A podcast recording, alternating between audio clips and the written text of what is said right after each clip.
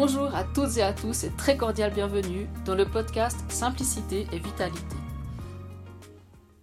Mon nom est Sylvie Ramel et depuis 2013, je propose des formations et accompagnements sur les thèmes de la cuisine végétale, de la cuisine santé, ainsi que des plantes sauvages comestibles.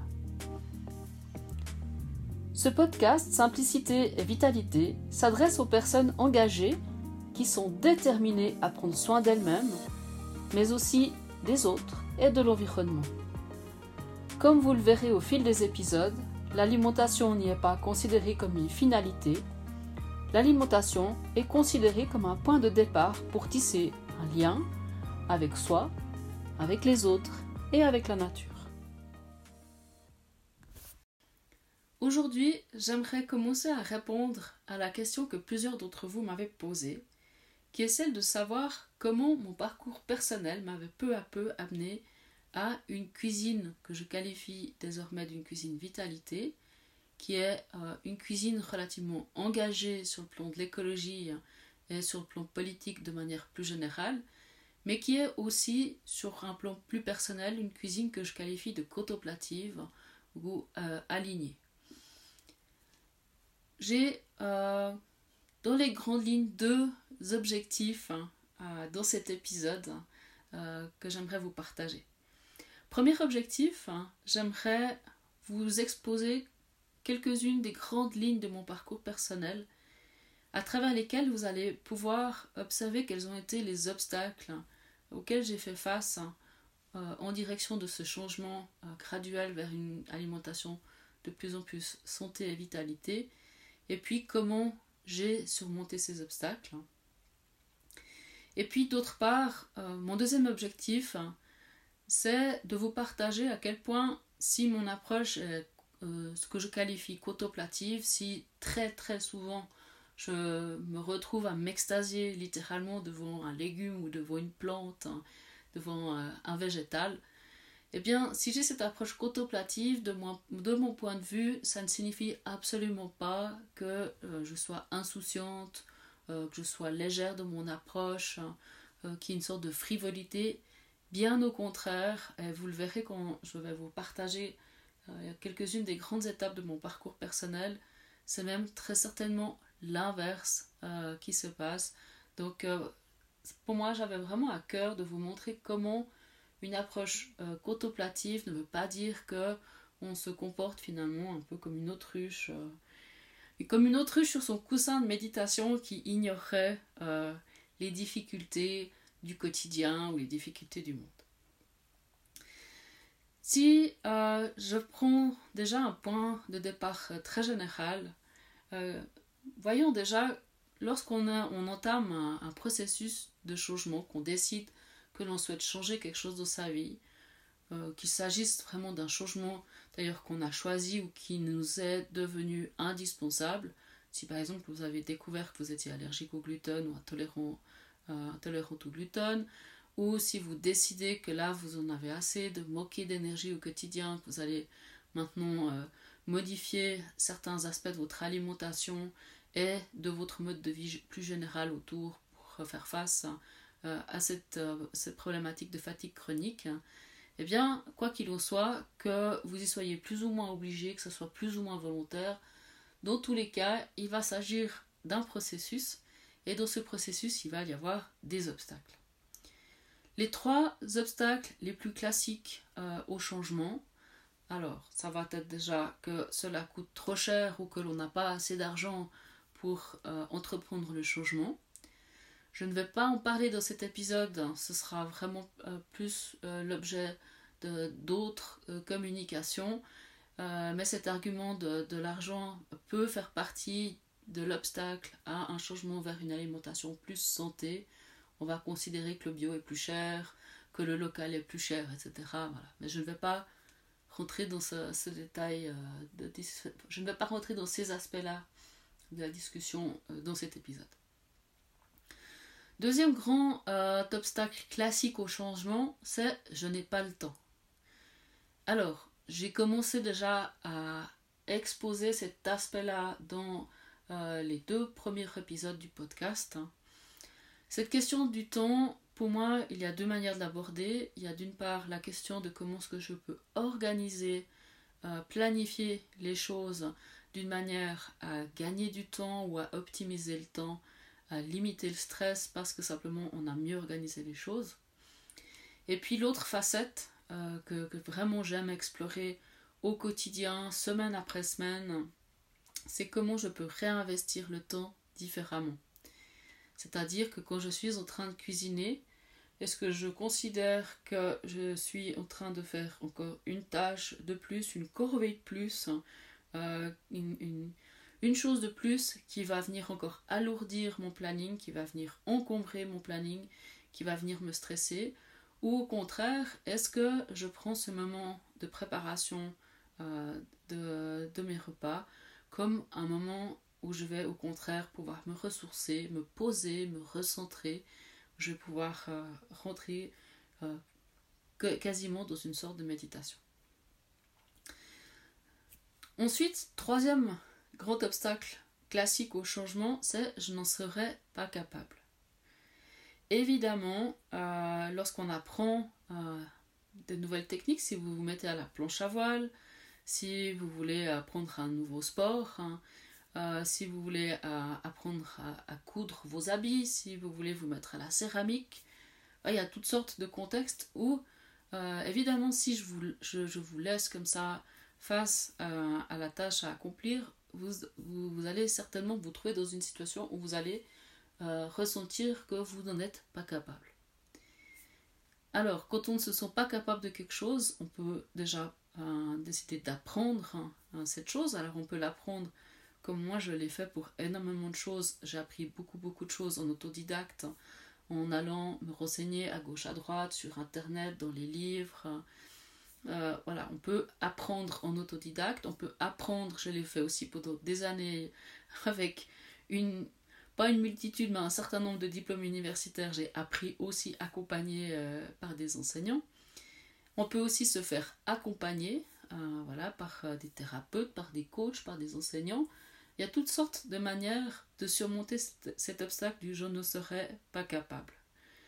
Évidemment, en préalable à tout ça, euh, et on va aussi retrouver une facette, disons, plus de l'ordre euh, de la psychologie, du développement personnel. Derrière ce je n'en serais pas capable. Est-ce que vraiment on n'en est pas capable du tout ou est-ce que simplement on ne se sent pas capable de le faire? Ça, c'est à chacune, à chacun de placer le curseur au bon endroit, mais du moment que vous ressentez une estime de vous suffisante pour réaliser que vous allez euh, être capable de faire telle ou telle chose, ensuite restera la question de quels sont les moyens que vous mettez en œuvre pour y parvenir, pour apprendre à faire ces nouvelles choses et éventuellement, si nécessaire, vous faire accompagner dans cet apprentissage. Bien sûr, voilà, certaines choses, je n'en serai moi-même jamais capable, ou peut-être certaines choses, je n'aurais jamais envie de le faire. Après, euh, là, c'est la question du choix et du libre arbitre, évidemment.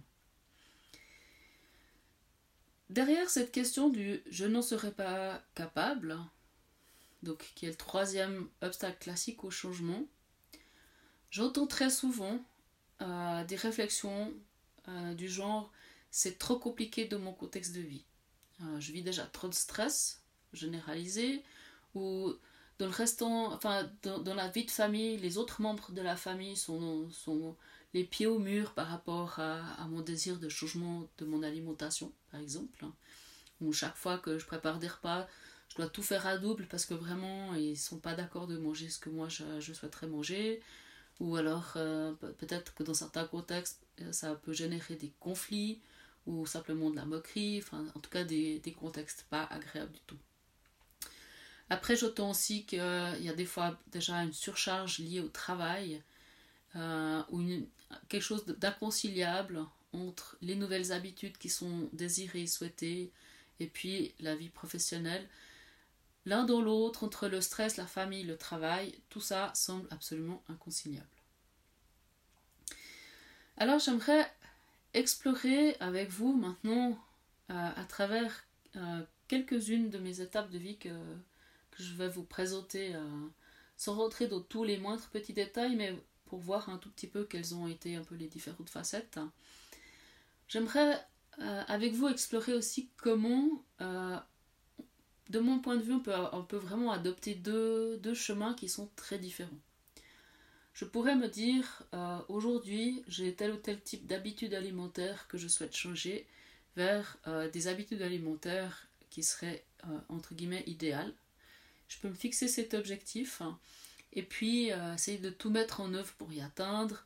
Euh, donc euh, travailler par exemple ma volonté, ma détermination, ma régularité, mettre en place des stratégies, etc. C'est évidemment une voie qui est possible, qui va, si tout se passe bien, vous permettre d'atteindre votre but. Et puis après, l'autre chemin que j'ai envie aussi de vous suggérer, c'est de regarder est-ce que, de quelle mesure, quand je me fixe cet objectif et que je me mets, entre guillemets, la pression pour l'atteindre, de quelle mesure je suis peut-être en train de rajouter plutôt de la pression, du stress euh, à mon quotidien qui est déjà peut-être relativement chargé et stressé? Et puis, euh, dans quelle mesure, euh, par contraste, je pourrais me dire, tiens, euh, cette alimentation, j'expérimente une ou deux facettes, une ou deux, un ou deux aspects de cette alimentation, puis je me rends compte au fur et à mesure que j'essaye des choses nouvelles que vraiment ça me fait du bien, ça me fait plaisir, ça correspond à ce que je recherche, etc. Et puis dans quelle mesure je pourrais juste inverser la dynamique et puis me dire mon quotidien qui est déjà stressé, chargé, ben je veux au moins me faire le plaisir de me cuisiner euh, les choses qui me paraissent euh, adéquate pour me sentir bien. Euh, les choses qui me font plaisir, les choses qui me rendent en bonne santé, euh, les choses qui me donnent de la vitalité. Et puis ensuite reconstruire votre quotidien à partir de ça. Je vous disais tout à l'heure, euh, j'ai, je pense, je dois totalement l'admettre, une approche très contemplative de l'alimentation, en particulier de l'alimentation végétale, mais en particulier des végétaux eux-mêmes. Euh, je suis, euh, je l'avoue, capable de m'extasier devant une carotte, devant un grain de sarrasin. J'ai une approche contemplative, autant l'admettre tout de suite. Maintenant, euh, j'ai tout de suite besoin quand même de partager avec vous que j'estime que ça ne fait pas de moi quelqu'un d'insouciant. Bien au contraire. Dans mon parcours, je n'ai pas toujours été comme ça. Mais avec les années, euh, je suis devenue de plus en plus contemplative par rapport au monde végétal et euh, par rapport à l'alimentation, euh, quelque part par la force des choses. De manière très classique, dans l'approche psychanalytique de Freud, on fait la distinction entre la pulsion de vie et la pulsion de mort. Je pourrais même dire quelque part que mon approche contemplative est l'expression ultime de ma pulsion de vie face à la pulsion de mort à travers des choses que j'ai expérimentées dans ma vie professionnelle et dans ma vie personnelle. Dans ma vie professionnelle, euh, assez rapidement, euh, au cours d'abord de, mes études, puis après au cours de ma première décennie de vie professionnelle dans la recherche, j'ai travaillé sur des situations de conflit armé. D'abord par rapport au conflit en Irlande du Nord, puis à partir de 2002, j'ai travaillé euh, de manière centrale sur le conflit dans l'espace post-yougoslave, en particulier en Croatie et en Bosnie-Herzégovine. J'en ai fait un sujet de thèse, une thèse que je n'ai pas terminée. Maintenant, pour la thèse, j'ai travaillé euh, de manière centrale sur la Bosnie-Herzégovine. Tout ça a été euh, fortement lié euh, au tout départ à des violences familiales que j'ai que, j'ai expérimenté euh, pendant mon enfance et ma, le tout début de l'adolescence. Je suis partie de la maison, j'avais 15 ans et demi euh, à ce moment-là. Donc euh, voilà, j'ai vraiment baigné depuis l'enfance, depuis la petite enfance, dans un climat de grande violence. violence physique relativement peu, mais surtout beaucoup de violence morale. la violence aussi de la vie à la campagne à cette époque-là. Je suis née à la fin des années 70. Et puis les années 80, euh, à la campagne, euh, dans les, préalpes en Suisse, euh, c'était pas forcément toujours si évident que ça. Donc climat de violence a été vraiment pour moi le marqueur de, tout le début de mon existence. Et puis pour des raisons, des raisons obscures, j'ai tenté à travers mon début de vie professionnelle de travailler, de conscientiser cette violence à travers une, étude intellectuelle, une recherche intellectuelle autour des conflits armés. Alors tout ça m'a quand même amené à passer beaucoup de temps euh, notamment dans les Balkans, mais après euh, ultérieurement aussi dans d'autres zones euh, conflictuelles à travers le monde. Et puis, disons que cette confrontation à la violence, pour moi, c'est, en tout cas dans ma perception, le point de départ justement de cette approche contemplative qui s'est déployée au fil des années. C'est parce que justement j'ai une conscience euh, vraiment aiguë du degré de violence dont est possible l'être humain, que pour moi, il y a quelque part besoin de rééquilibrer aussi avec l'intensité de la pulsion de vie que je déploie à travers euh, mon approche contemplative ou alignée ou engagée de l'alimentation. Ça, c'est peut-être plus au niveau comme ça, un peu euh, dirais macro-analyse, ça veut dire euh, à, vue d'avion comme ça. Plus, plus pour moi j'ai une conscience du potentiel de destruction, voire d'anéantissement dont est capable l'être humain, plus j'ai besoin de me concentrer à la petite échelle du jardin potager ou du, pré ou du coin de forêt où je vais récolter les plantes, plus j'ai besoin de pouvoir me concentrer justement sur euh, le, potentiel de vie, euh, de poésie, de beauté euh, des plantes ou des légumes, des aliments. Après, ce contraste, il se joue aussi à un niveau plus personnel. Donc dans mes grandes étapes de vie, notamment à la trentaine, je me suis séparée après dix ans de, relation. Puis je me suis retrouvée pour la première fois seule à prendre un appartement, à m'organiser, reconstruire ma vie depuis A jusqu'à Z.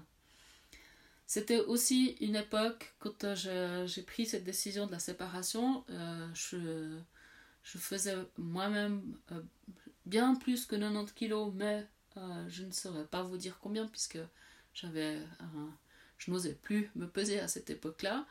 Et donc j'étais partie, osons le mot, dans l'obésité. Donc d'un côté j'avais ma vie à reconstruire au niveau du quotidien, mais j'avais aussi un sens à reconstruire du point de vue de mon alimentation. Et puis, euh, quand j'y repense, je pense que ce sont ces années-là, donc là je parle des années 2005 à 2012 environ, euh, où vraiment je, me suis réapproprié euh, le plaisir de préparer un repas, le plaisir de me préparer une belle assiette, le plaisir de, de manger de bonnes choses, de savourer mes plats je, me revois encore dans la cuisine de ce petit appartement. Et je pense que c'est vraiment là que, que s'est enclenché euh, ce processus qui, qui, qui n'a fait que s'amplifier après avec les années. C'est d'ailleurs dans ces années-là, quand j'étais dans cet appartement-là, qu'on a commencé, euh, une première fois, des amis ont commencé à me demander les recettes de ce que j'avais préparé. Bon, j'ai fait à ce moment euh, l'effort de, de commencer un carnet de notes où je, notais les recettes de, ces plats que autrement j'improvisais. Et puis, c'est d'ailleurs dans cet appartement-là que j'ai donné mon tout, tout, tout premier euh, cours de cuisine végétarienne à l'époque. C'était une mini cuisine laboratoire. Hein. Euh, j'ai ce souvenir très marquant en fait. J'avais une cuisinière avec quatre plaques électriques euh, comme on n'en fait quasiment plus, juste à corps de chauffe. Hein. Et puis, on était comme ça en file indienne. Euh, je crois qu'il devait bien y avoir 5-6 personnes dans cette microscopique cuisine affairée autour des plaques. Et puis, euh, c'était en fait un studio. J'avais un, canapé lit que je, je, mettais tout au bout de la pièce. Des tréteaux, des planches pour faire une longue tablée de 10 ou 12 personnes. Euh, et dans ce, une pièce nous avions eu les premiers, tout premiers cours, d'abord avec les amis, ensuite avec les amis d'amis. Ça a pris quand même une certaine, euh, ampleur euh, à, mon échelle à ce moment-là. Voilà comment, d'ailleurs, a démarré Cuisine végétale un peu sauvage. Mais donc, vraiment, ça, c'est une période où pour moi, je me suis réapproprié euh, le plaisir de manger. Je me suis réapproprié le, le fait de manger sereinement aussi, d'avoir vraiment ce temps pour moi que je m'octroyais. Et puis, c'est aussi une période où j'ai commencé à cuisiner pour quelques stages de, de yoga, pour quelques retraites de méditation. Et puis, peu à peu, au, fil du temps, ça m'a familiarisé un tout petit peu plus avec ce contexte de la méditation, en particulier la méditation pleine conscience. Euh, le fait de, de, prendre les repas en silence, pour moi, ça avait été une expérience marquante. Et puis, euh, voilà, toute tout cette, euh, cette culture, cette tradition du zen, de, de la pleine conscience, qui, petit à petit a commencé à m'imprégner de plus en plus. Dans ce contexte, euh, à cette époque-là, j'essaie de remettre les choses dans le bon ordre, c'est quelques années quand même plus tard que j'ai même fait connaissance avec un, moine zen, euh, frère Fabki à l'époque, maintenant il s'appelle Fabki, un petit peu euh, cheminé, un petit peu bifurqué sur son chemin spirituel, mais je l'avais rencontré alors que je cuisinais pour une retraite de méditation en Suisse. Euh, il était venu comme enseignant et puis nous avions tissé contact à ce moment-là. Je l'ai revu quelques mois plus tard euh, lorsque je suis allée moi-même faire une retraite euh, à Nantes, tout près de Nantes. Et puis là, le hasard des rencontres a fait que un, lien s'est tissé entre ce moine zen enfin, ce, moine qui était issu de la tradition du village des pruniers, qui était longtemps, qui était initié au village des pruniers, qui a été pendant longtemps rattaché au village des pruniers, donc euh, le village fondé par Tishnatan. Et puis, bah, l'un dans l'autre, on s'est retrouvés tous les deux à co-organiser une semaine entière de retraite de méditation et cuisine en silence euh, sur la toute petite île euh, de Wesson située à l'extrême ouest du Finistère. Donc on s'est retrouvés comme ça. Alors lui faisait des enseignements spirituels et je, faisais les enseignements de cuisine avec un maximum de silence, un minimum d'explications détaillées. Au fil de la semaine, nous avons ainsi préparé repas après repas avec euh, le groupe de, de, retraitantes et retraitants de méditation. Et puis on a fait comme ça cette expérience aussi de transmettre euh, cet apprentissage de la cuisine santé euh, avec un minimum de mots, un maximum d'expérience. Hein. Les explications étant venues ensuite aux fins de semaine. Mais donc ce moine, quand euh, je l'ai rencontré en Suisse, tout ça pour vous redonner aussi ce contexte aussi de, pleine conscience, hein, il avait lu un poème qui m'avait bouleversé sur le moment et puis qui m'a ensuite euh, offert par la suite, qui est un, poème de Derek Walcott intitulé Love After Love. Je vais vous lire ce poème. Le temps viendra où, avec allégresse, tu t'accueilleras toi-même, arrivant à ta propre porte. Et chacun sourira et souhaitera la bienvenue à l'autre, et dira Assieds-toi là, mange. Tu aimeras à nouveau l'étranger que tu étais. Donne du vin, donne du pain, redonne ton cœur à toi-même, à l'étranger que tu as aimé toute ta vie et que à l'étranger qui t'a aimé toute ta vie et que tu as ignoré et qui pourtant te connaît par cœur. Assieds-toi, fais une fête de ta vie.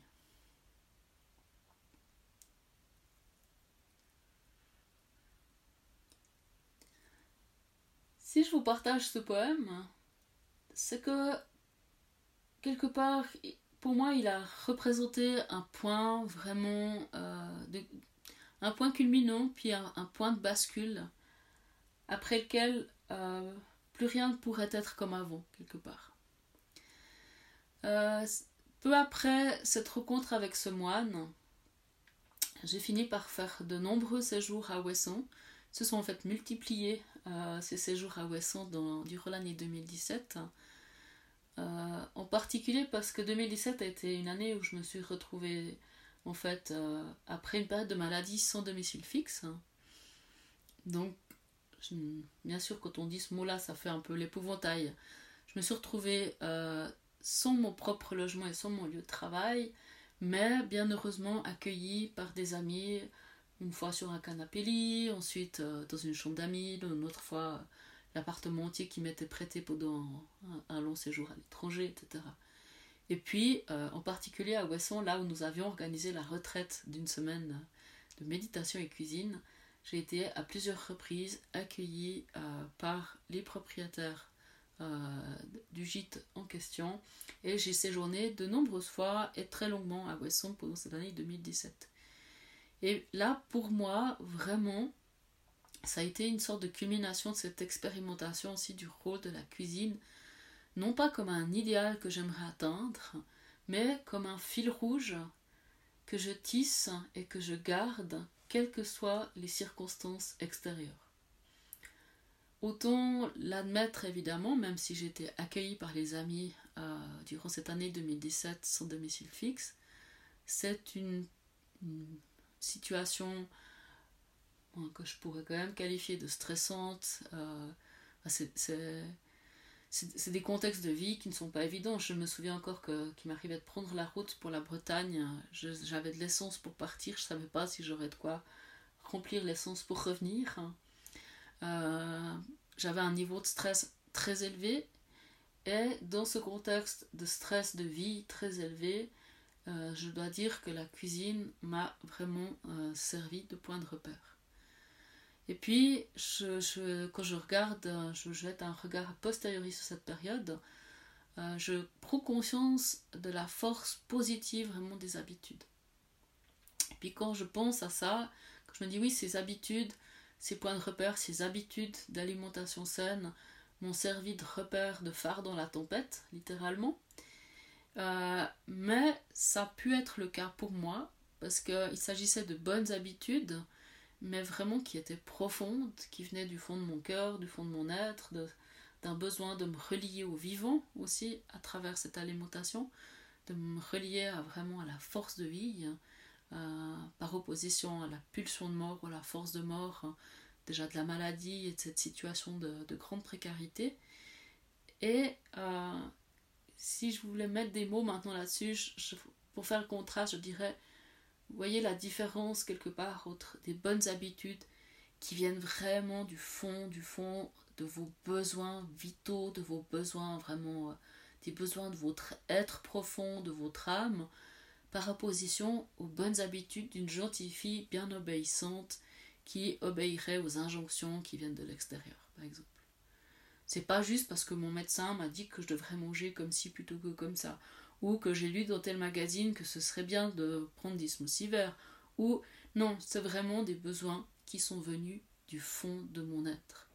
Et c'est aussi pour ça qu'ils ont été après ces, habitudes-là ont été si puissantes à me maintenir à la surface de l'eau lorsque j'étais dans une situation euh, qui était difficile, qui était stressante, qui était parfois désespérante.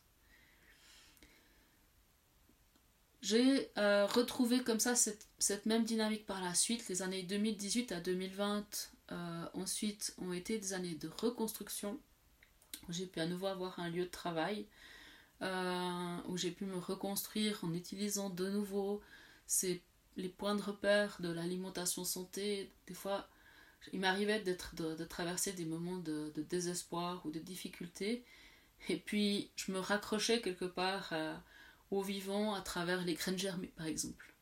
Alors ça peut sonner comme ça, un peu, un peu perché, mais c'était vraiment plus, c'est, dans la conscience d'être en train de prendre soin du vivant à travers ce soin en graines germées, comment on pourrait ressentir ça en prenant soin d'une orchidée, d'une plante verte ou d'un chat, etc.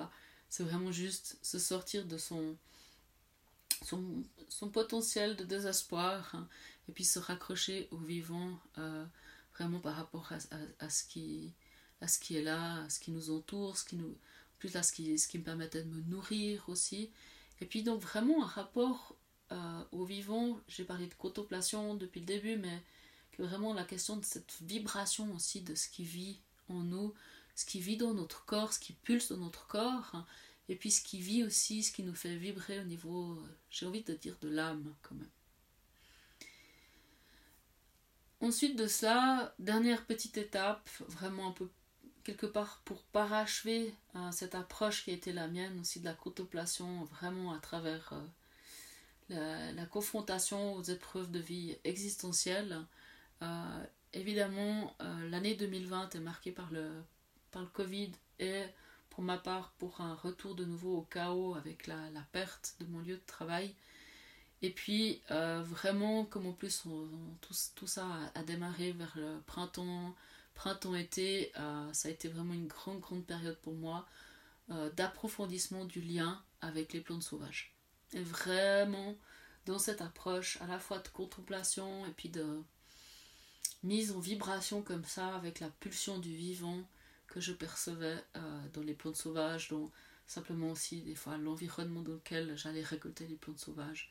Vraiment de le moindre bruissement de feuilles, le moindre chant d'oiseaux, qui euh, faisait euh, résonner en moi, éclater en moi comme ça la, la pulsion de vie.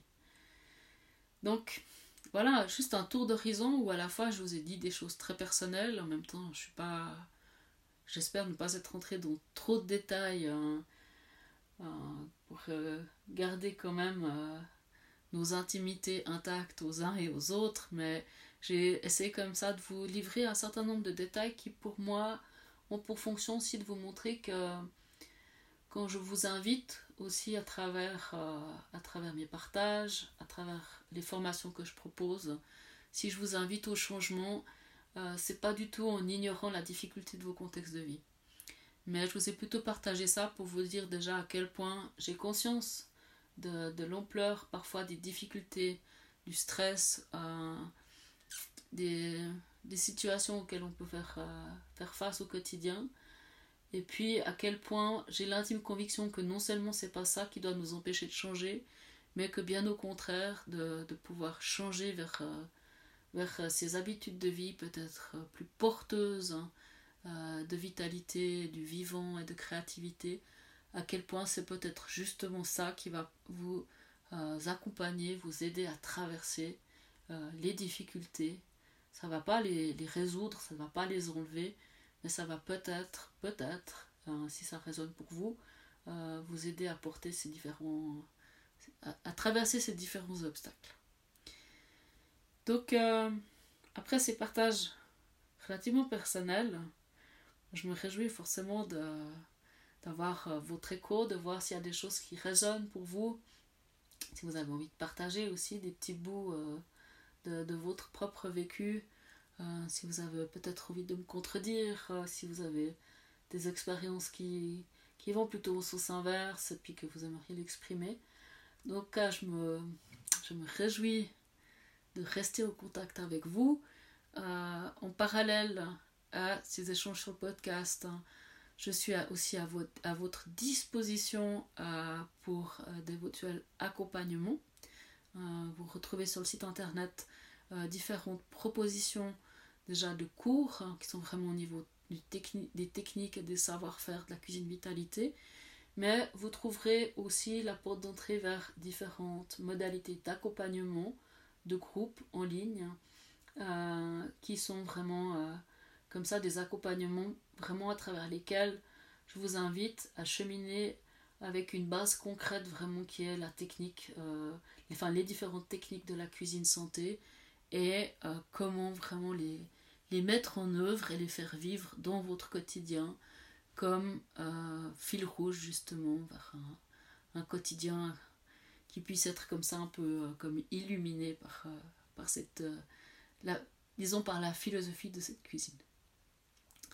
Donc je vous souhaite une belle suite de journée ou de soirée selon quand vous m'écoutez.